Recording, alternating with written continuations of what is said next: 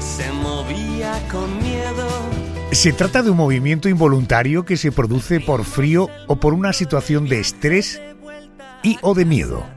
Te hablo de ese castañeteo de dientes que según los expertos hace que choquen, fíjate el dato, entre sí, los dientes, unas 250 veces por minuto. Pero ¿por qué nos castañetean los dientes? Vamos al experto. Alberto Cuevas es odontólogo de la clínica Cuevas Queipo. Doctor, muy buenas noches.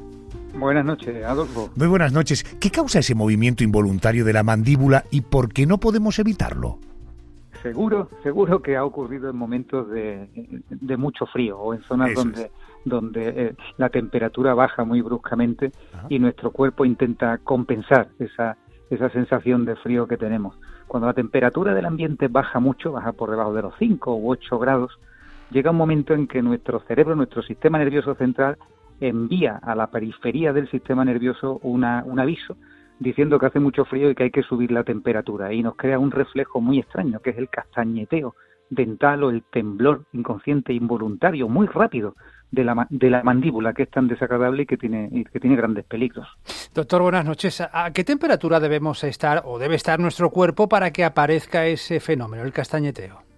Tenemos que estar acercándonos casi a, a los cero grados. Tiene que estar muy cerca de los 5 u 8 grados. Hay antes una serie de reflejos que se crean en el sistema nervioso central, unas órdenes que nos dan al resto de nuestro cuerpo, como es el aumento de la frecuencia cardíaca. Empieza el corazón a latir muy rápido, para, para, para, enviar mucha sangre al resto del organismo porque se genera una necesidad de compensar la temperatura y, y bueno, y también se quedan muy frías todas las partes que son las zonas acras que decimos nosotros en medicina, que son las partes extremas del organismo, se quedan muy fríos los pies, las manos, la punta de la nariz, porque hasta ahí llega menos sangre y la sangre se concentra en la zona donde es mucho más necesaria, en los órganos vitales. Y también hay un, un fenómeno curioso que suele coincidir, que es que erizamos el vello corporal.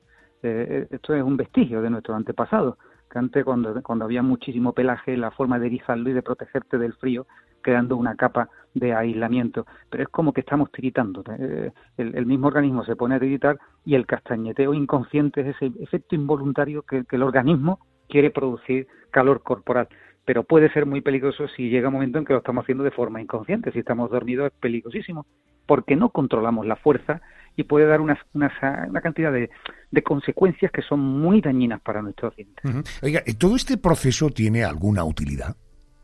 Bueno, es, una forma de compensar de que, de que el organismo se ponga en alerta y que, y que te esté avisando que te tienes que, proteger. Desde luego hay que tener cuidado con el desgaste dental, hay que tener cuidado con la inflamación de los músculos y también con las alteraciones que te puede producir en el sueño. Pero es una alarma que te está dando por el frío o eh, realmente es un temblor, es, una, es un movimiento espasmódico continuo que te crea los músculos y, y, bueno y el cerebro lo está generando es un poco la, el, el castañeteo ese efecto tan curioso de, cientos de veces por minuto en el que están apretándose los dientes y los dientes no están preparados para eso. Los dientes están preparados para masticar muy poquito y contratar muy poquito tiempo al día. ¿Y qué debemos hacer cuando nos castañetean los dientes?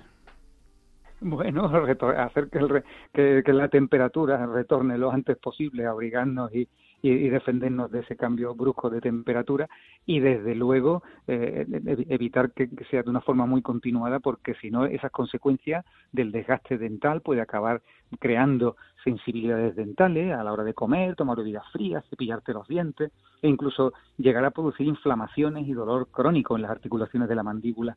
No debemos confundir esto con el apretamiento dental nocturno que se produce como consecuencia de épocas de estrés o de maloclusiones dentales o de, o de forma de defenderse un poco el, reflejo que creamos con la mandíbula apretando los dientes en esos momentos de descarga tensional, ¿no? Estamos hablando del castañeo que es otra cosa, que es, esa formación espasmódica, esos temblores eh, y esas señales de muchísimas contracciones por minuto de la mandíbula. Son cosas un poquito diferentes, pero al final hay que tener mucha consecuencia y eso lo vemos en la clínica dental a diario de la cantidad de, fenómenos de desgaste, de hipersensibilidad y de daño y microgrietas en el esmalte dental que se ven cuando hay movimientos que son para funciones, al fin y al cabo, que son movimientos anómalos para los que nuestro organismo no está preparado. Bueno, pues ya sabemos un poquito más sobre este asunto.